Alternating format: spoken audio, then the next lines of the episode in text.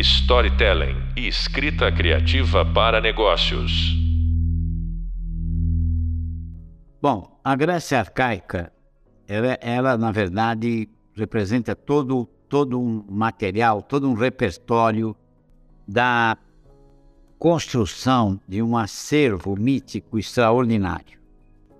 E essa Grécia arcaica, o que nós temos, na verdade, de herança, o que nós temos, na verdade, de memória, é de um momento da mitologia ou do momento em que o mito se confunde com a narrativa, mas ela se dá através de narradores orais, de narradores que elaboram os seus poemas, elaboram a, as suas histórias, cujo maior representante desses narradores orais foi Homero.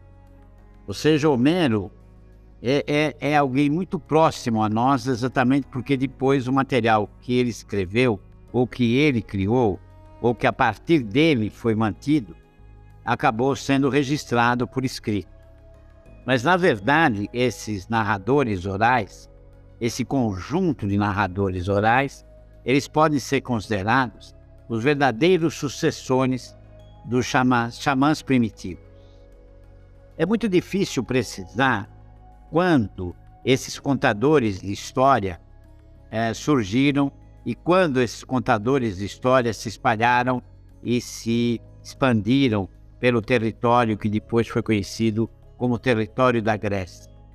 Na verdade, eles eram conhecidos em grego, e é se é em grego, nós nem sabemos como a pronúncia é correta, quer dizer, a gente latiniza, a gente adapta a nossa língua, mas eles eram conhecidos como aedes, e é assim que a gente vai se expressar com grande risco de se expressar de uma forma errônea, claro, porque aí não se trata apenas da língua grega, se trata basicamente de uma língua grega arcaica, que é uma língua que, evidentemente, a sua parte fonética nós não reconhecemos, nós não temos contato. Então, portanto, nós não sabemos exatamente quando eles passaram a existir. Mas o que melhor, o que de melhor conhecemos é fruto de uma narrativa atribuída a um aedo, a um aedo que permaneceu como base fundamental do cânone, né, do chamado cânone da cultura ocidental. E seu nome é Homero. Homero, ao lado de Homero, e ao lado de Homero, outro poeta se destacou no mesmo período que ele, correspondente exatamente a esse período chamado arcaico, que foi Exildo. Então, na verdade, o período arcaico da Grécia, o período da construção da mitologia básica do mundo grego, ela está em torno desses dois autores, ou da identificação desses dois aéreos, que é Homero e que é Exildo. O primeiro, ou seja, Homero, é considerado autor de dois clássicos, autor de Ilíada e de Odisseia.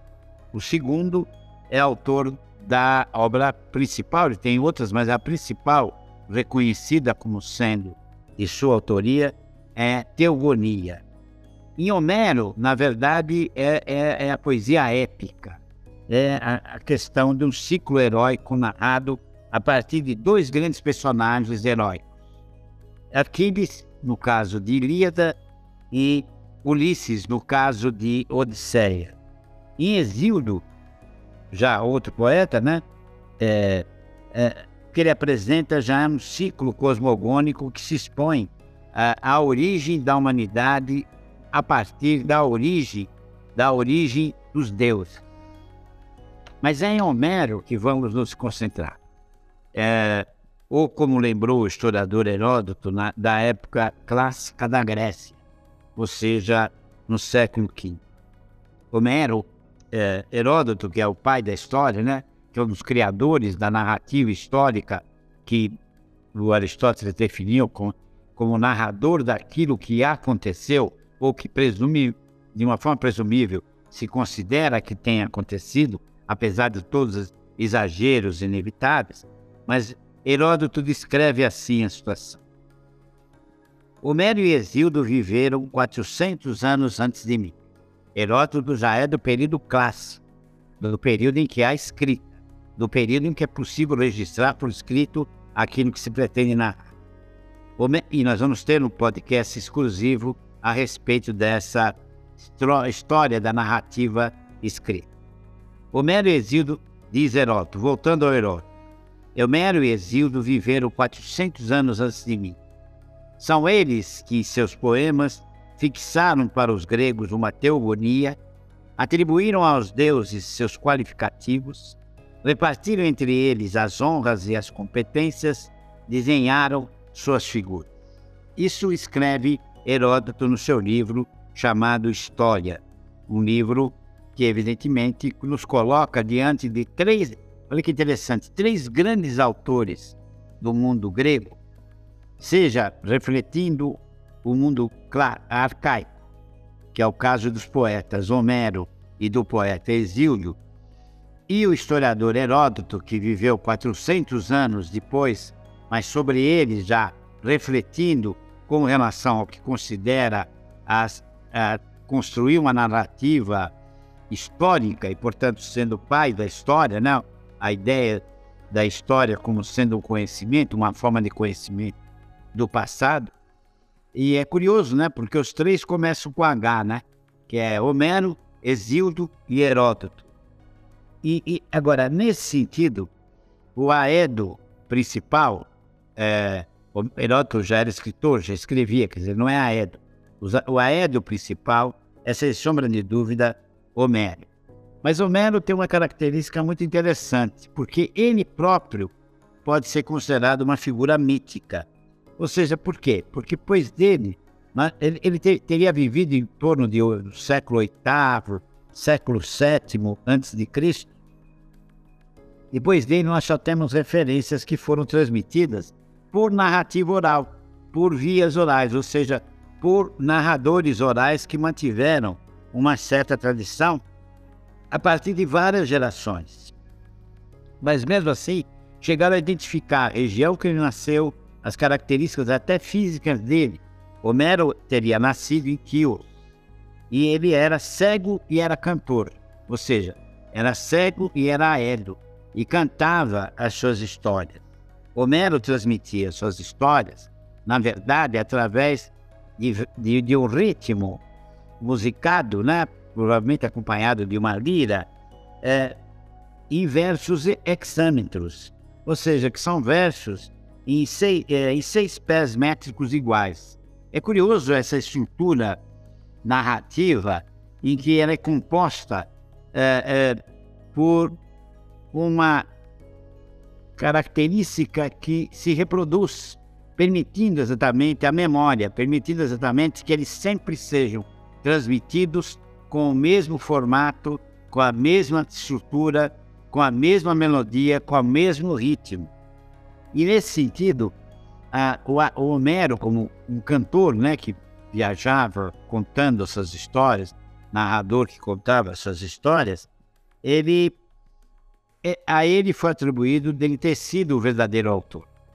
Um aspecto que eu gostaria de chamar atenção aqui, nessa conversa que a gente está tendo a partir desse é, podcast, é o seguinte: é, qual seria atualmente o modelo de construção narrativa que a gente poderia visualizar numa experiência contemporânea?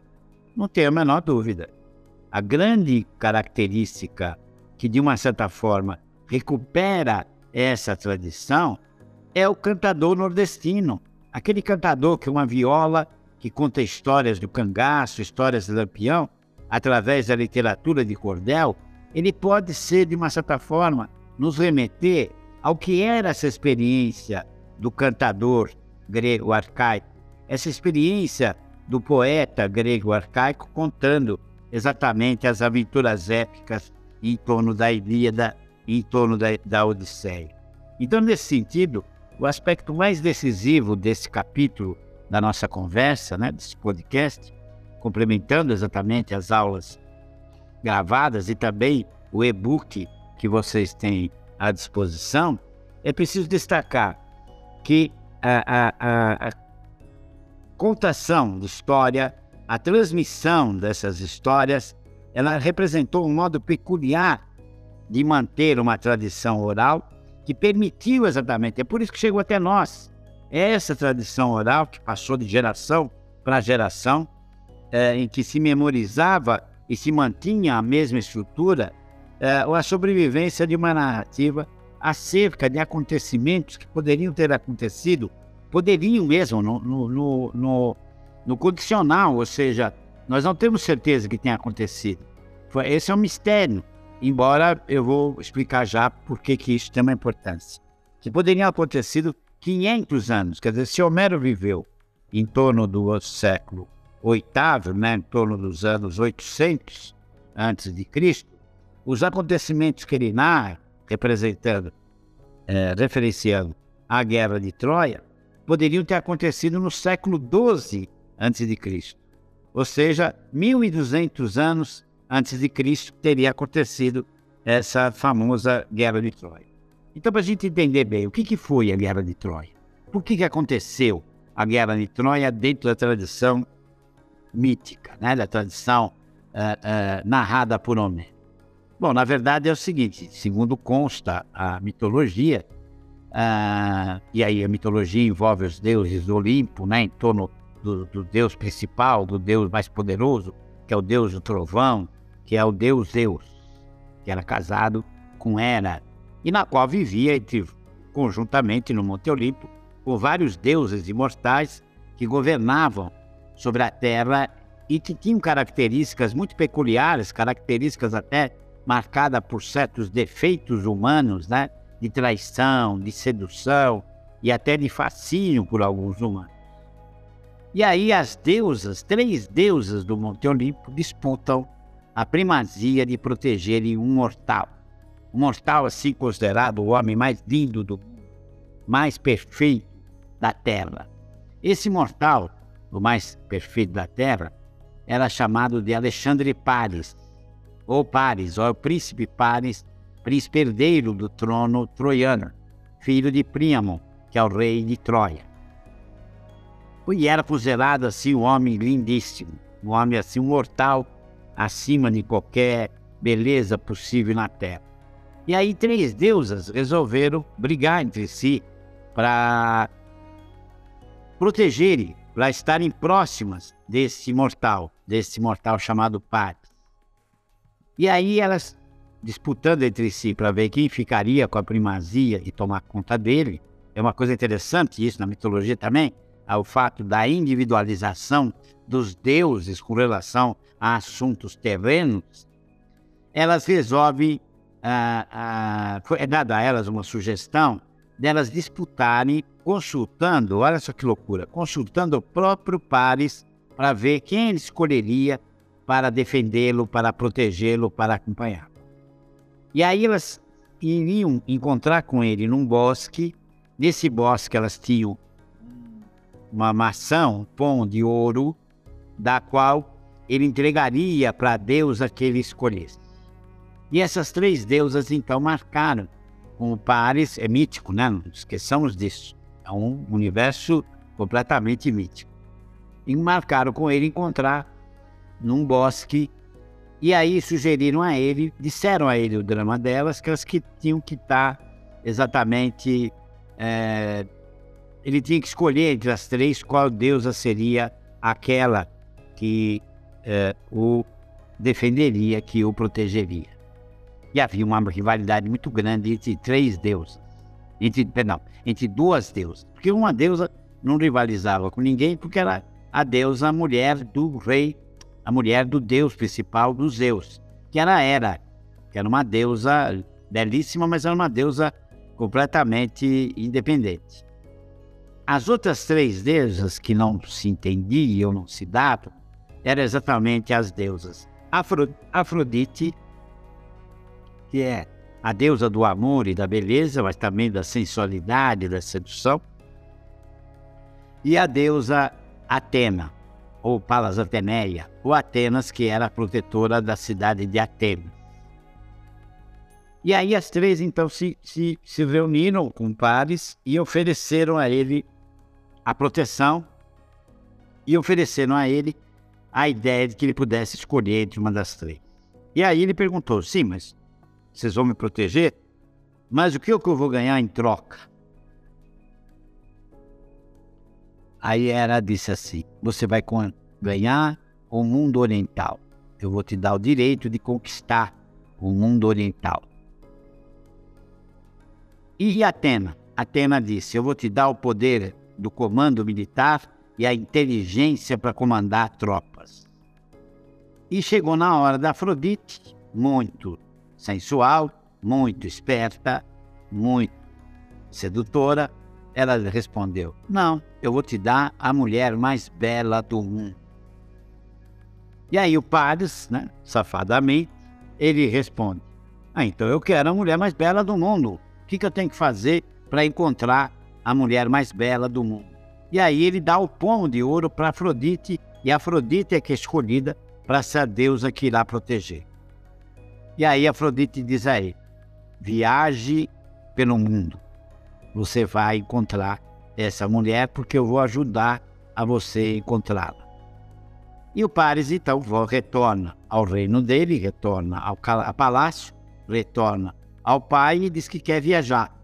Ele ainda não existia, era chamada de Hélade, ainda não existia essa ideia de Grécia, né? porque eram pequenos reinos espalhados pela península é, é, helênica, né? da península que deu origem à, à Grécia, como tal nós conhecemos hoje. E aí ele viaja, ele viaja com uma comitiva, viaja com umas embarcações e viaja por aquilo que depois será o que nós conhecemos como Grécia. E até que ele aposta exatamente no, no reino de Esparta. O reino de Esparta era governado pelo rei Menelau. E Menelau, então, diz a ele, e ele tinha uma característica de ser muito hospitaleiro, de receber com hospitalidade, principalmente príncipes de reinos distantes, com a possibilidade de se tornarem amigáveis. E Menelau então diz a ele: Eu não tenho tanto tempo para te atender, para te dar a hospitalidade que você merece, mas eu vou lhe apresentar a minha esposa e ele apresenta então a Paris Helena. Ora, Helena era, inclusive, reconhecidamente pelo Olimpo, pelo Monte Olimpo, como a mulher mais bela do mundo. E Paris, imediatamente, ao ver Helena, se apaixona imediatamente e a Afrodite ajuda que Helena também se apaixone por ele. Bom, o que vai acontecer? Inevitável. Os dois vão se apaixonar.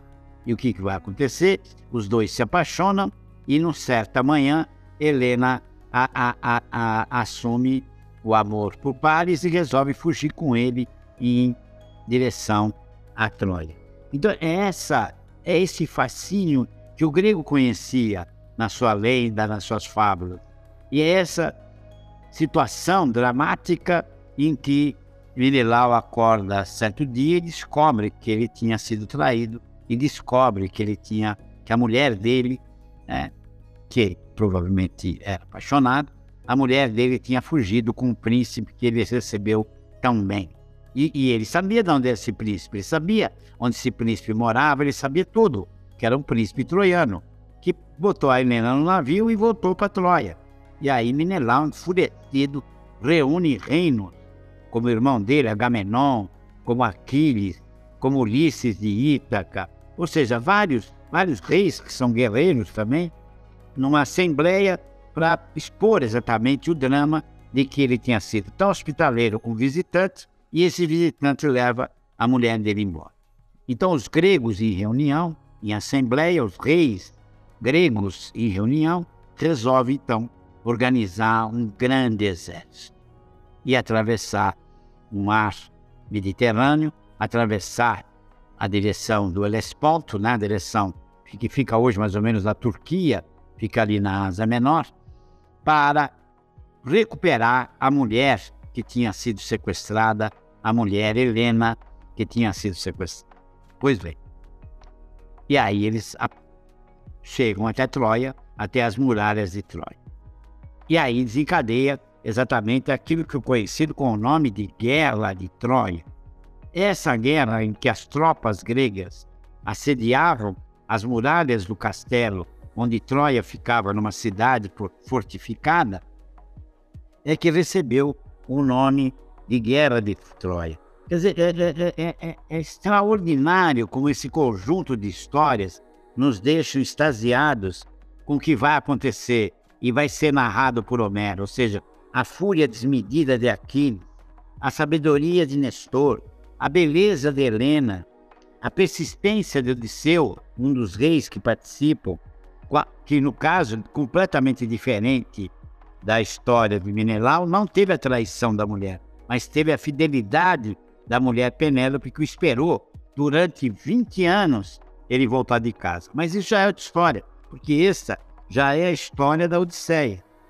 A história da Elida é aquela que se passa no nono ano da Guerra de Troia. Então, nesse sentido, a guerra é, é, diante dos portões de Troia teria durado 10 anos, até que uma sugestão. E, e, e, e nessa duração, os soldados gregos já estavam cansados, já querendo voltar para casa, com saudade de casa. Quer dizer, já os gregos já estavam quase desistindo de abandonar Troia e abandonar a mulher que continuava em Troia, a mulher Helena continuava em Troia para voltar para o marido Menelao, que estava chateado. O, o, os gregos estavam brigando entre si por causa das mulheres que escravizavam entre, entre Uma coisa assim, realmente de tribo, uma coisa de, de violência, é, inclusive masculina, né, até tóxica, que corresponde aos nossos padrões atuais, mas que tem um elemento de fascínio, um elemento de, de, de de sedução que corresponde a, ao que o grego já sabia, né? o que o grego já conhecia dessa história. E é exatamente aí que o, o Homero vai contar essas duas histórias. A história da ira de Aquiles, canta ao musa a ira de Aquiles, que começa uma ira de que teriam é, roubado uma escrava dele, ou seja, uma coisa que parece história de botequim, mas é uma história é, que realmente dá origem à narrativa, tal como nós conhecemos, nas suas mais variadas formas. É, e, e, nesse sentido, a, a atuação dos Aedes, a atuação do poeta, era exatamente contar essas histórias. É, e essa história da Guerra de Troia, todo mundo sabia. É, ela acabava exatamente com o momento que os gregos tinham invadido Troia, invadiram Troia, destruíram Troia e, e através de um ardil, um ardil puro, por, por obra da, da, da sofisticação de um dos reis é, bastante ardiloso chamado Ulisses.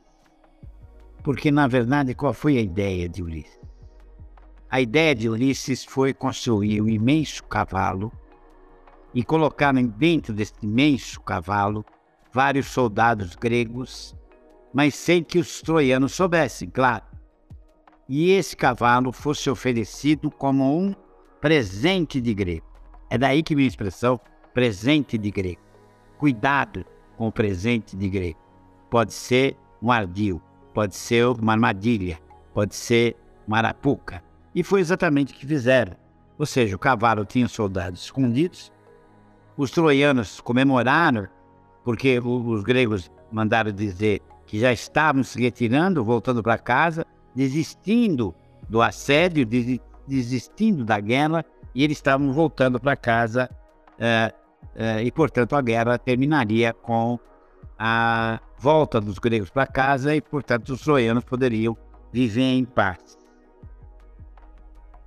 Na verdade, a filha de Príamo, uma das princesas, chamada Cassandra, chamou atenção. Falou, cuidado com esse cavalo. Vocês têm que tomar cuidado com isso. Pode ser uma mentira, pode ser uma armadilha. Mas ninguém a ouviu. Por quê? Cassandra era uma, uma princesa que tinha sido punida pelos deuses, na qual ela era dotada de um dom, que é o dom exatamente de fazer previsões, mas cujo dom nunca seria reconhecido pelos outros. Ou seja, todas as previsões que ela fazia, ela seria é, questionada, ela seria é, ironizada, ridicularizada, e, portanto, o sofrimento dela era esse. Ela conseguia enxergar o futuro, mas ninguém acreditava nas previsões dela. Então, enfim, os gregos invadiram Troia, Troia foi saqueada, Troia foi destruída, parte da sua população foi morta, parte da sua população fugiu, é, e na verdade, curiosamente, Menelau se defronta com a sua mulher e mais, a perdoa e traz ela de volta para Esparta e mata Paris. Então é nesse momento que todo mundo sabia,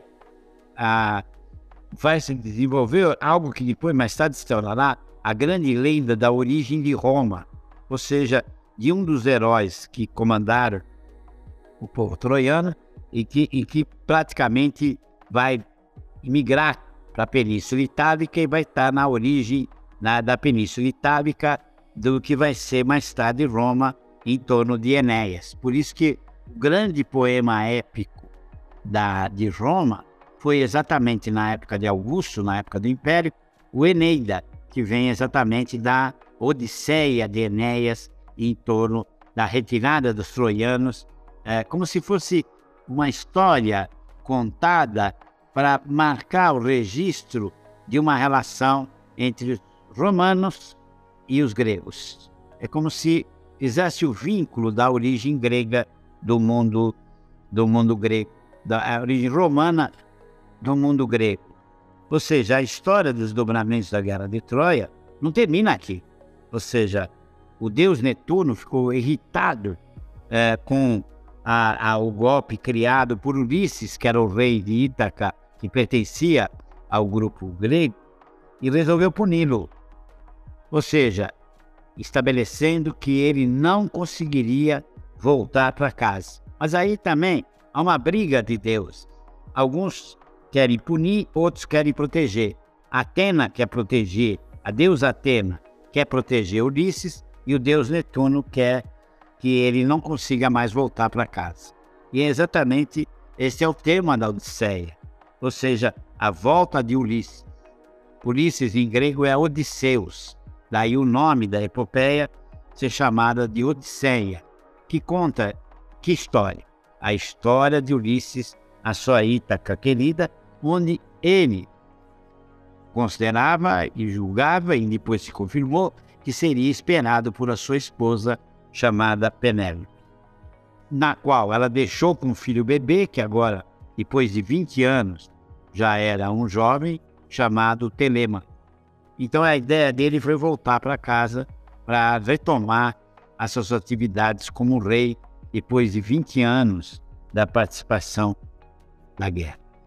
Então a Odisseia, o que conta a Odisseia? Conta exatamente os percalços, os feitiços, as aventuras que são descritas nesse enredo até que Ulisses consegue chegar ao seu lar e cons consegue, na verdade, disfarçadamente, enfrentar os pretendentes que assediavam a sua mulher, dizendo a ela que o rei tinha sido morto, que nunca mais ele voltaria e que, portanto, ela tinha que conseguir um novo rei.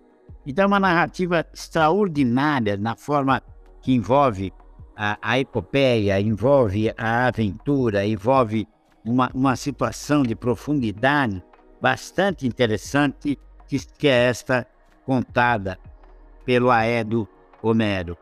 Essas narrativas, na verdade, elas eram cantadas em público e o público encantava com o que era ouvido, encantada, encantava com essa história que era sempre repetida mas é, é, é sempre a história que fascinava, que os tornavam é, como cidadãos, é, como parte de uma tradição comum, que garantia exatamente a, a, a coesão, como, to, como tornando-se uma referência, como um historiador alemão chamado Werner Jager definiu, a, a formação do povo grego. Ou seja, são referências na formação de um povo na consolidação de uma cultura, a cultura grega, que depois acaba se tornando exatamente a base da civilização ocidental. Então é nesse sentido que eu queria, nesse podcast, lembrar não só o conteúdo que era narrado, mas lembrar também que ele era narrado através da figura do narrador, a figura do contador de história, a figura do cantador da história. E esse cantador da história era chamado de Aed. Os Aédios, então, eles seguiam, eles seguiam exatamente a tradição dos xamãs primitivos. Ou seja, eles contavam história, cantando essas histórias em versos, seduzindo mentes e preservando uma memória construída. Uma memória que foi preservada durante séculos, até a época da, da, da Grécia clássica, no século V a.C. Quando aí sim elas puderam ser reunidas por escrito e mantidas à nossa disposição através de artefatos que vieram a ser conhecidos pelo nome de livro. Há um best-seller recente, há um, há um, livro recente, extraordinariamente é, interessante e, e, e chamado Infinito e um Junto, a invenção dos livros no mundo antigo, da pesquisadora e escritora Irene Vallejo, é, que é jovem, ela nasceu na Espanha em 1979 e é autora de um best-seller mundial que conta essa história, é, que é a história do livro antigo. Essa história, essa autora descreve a influência que o professor Aristóteles, por exemplo, teve sobre o príncipe macedônio Alexandre. O principal delas foi estimular no jovem príncipe herdeiro do trono da Macedônia exatamente o gosto pela leitura e principalmente o gosto pela leitura e releitura da obra agora registrada por escrito na época de Alexandre com o nome de, Ilíada, que ele levaria com ele durante a travessia, a travessia em direção à conquista do Oriente. Alexandre da Macedônia foi um personagem real, foi um personagem mais que acreditava ter uma origem mítica, através da influência da sua mãe, a rainha Olimpia, Olimpíada, ele acreditava que ele era descendente de Aquiles, é, que e era tida como feiticeira, é, pouco, que consagrava-se a determinados rituais de magia negra e que era considerada estrangeira na Macedônia, mas que teve uma influência muito grande na formação do príncipe. E a obra do Homero teve exatamente, a, a, de uma certa forma, o estímulo que ele precisava para com a morte do pai, assumir o trono da Macedônia e conquistar o mundo da sua época. Claro que a obra do Homero ainda é rolada em papiros, transcrita e preservada, fascinou o jovem rei em sua megalomania em construir um império nunca visto. E Alexandre tem um caso interessante, é um caso que permite exatamente essa dimensão do histórico com o mítico, da pretensão de um rei historicamente constituído com a influência que o mito tinha na sua formação e na sua origem. É, então é nesse sentido que, embora vivendo pouco mais de 30 anos, chegou até as portas da Índia, morrendo na Babilônia, gerando o mito histórico, que, que dá a ele o nome em grego de Mega Alexandros, e Alexandre o Grande, também conhecido como Theos Aniquetus, ou seja, o Deus envelhecido. Ou seja, aqui é o momento em que a história se confunde com o próprio mito. É, e também foi uma cidade fundada por Alexandre, com o nome de Alexandria, que existe até hoje uma cidade na, na, na, no Egito, que se identificou a maior biblioteca do mundo antigo a Biblioteca de Alexandria, que deveria reunir todos os livros produzidos até então. Mas a tradição oral grega, que é isto que, que é esse, essa conversa aqui, esse, esse diálogo aqui com o podcast, é exatamente a, a, a ideia da construção, depois da morte de Alexandre, em Alexandria, da construção de uma biblioteca que reuniria todo o conhecimento, todos os livros produzidos até então. É, e que teve, a, a, a, durante os séculos 20 a 5 a.C., a consolidação é, de uma tradição, a tradição grega que chega até nós através dessa importante missão dos aéreos que não faziam Os aéreos eram homens do povo, quer dizer, não faziam parte é, do grupo seleto de nobres, é, que uma sociedade altamente estratificada, como era a sociedade é, primitiva, ostentava o poder deles. Da mesma forma que os xamãs é, primitivos, através da ação no discurso, a maneira como eles organizavam o discurso, a maneira como eles tinham exatamente a, a, a forma de, de cantar, a forma de narrar, e isso estabelece exatamente uma, uma dimensão muito importante nessa explicação de como esses mitos chegaram até nós, como esses aéreos chegaram até nós. E é gozado porque uma das teorias é que exatamente a respeito do Homero, é, é nada temos a respeito da sua personalidade. Aparentemente, ele foi o aedo mais reconhecido da chamada Hélade, né, da, da Grécia arcaica. Diz que ele era cego e proveniente da região de Quios. Apesar de insistirmos individualizá-lo, talvez porque os gregos assim o fizeram, e, e o individualizaram exatamente como autor da Ilíada e da Odisseia. Mas é curioso que a origem etimológica da palavra Homero talvez entregue uma outra situação. Homero, na etimologia do grego, significa aquele que agrega, aquele que reúne. Então, nesse sentido, na própria nome Homero, poderia estar uma explicação, estar uma explicação, na qual ele é, é, seria é, o que reunia um material já existente, o que agregaria o material dos aedos de uma tradição para compor exatamente. Então, isso é uma hipótese. Na verdade, é uma total é, hipótese, aquela que, é, por alguns pesquisadores, na, em que Homero representaria não uma pessoa, uma pessoa individualizada, uma pessoa da qual poderíamos reconhecer a sua trajetória histórica, mas sim poderia ser a síntese de várias histórias que se reuniram com uma certa coerência, uma certa organização.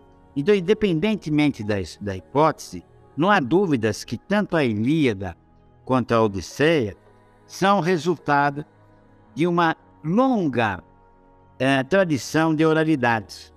Ou seja, uma oralidade que é transmitida através dos cantores, uma oralidade que é transmitida através da primeira, no caso da Ilíada, que se dedica a cantar a figura do herói Aquiles, tecendo para tal um relato espetacular do último ano, como eu disse, repetindo, mas aqui nessa conversa é importante que se, se diga isso, é, do último ano da Guerra de Troia, seus quase 16, olha só a quantidade de material, seus quase 16 mil versos foram divididos em 24 cantos, descrevendo a presença do exército aqueu, grego, nas planícies de Troia, as tormentas por que passaram, em função da fúria avassaladora de Apolo, e terminando os funerais em honra a Heitor, que é o príncipe troiano morto pelas mãos de Aquiles diante das muralhas que protegiam a cidade de Príamo.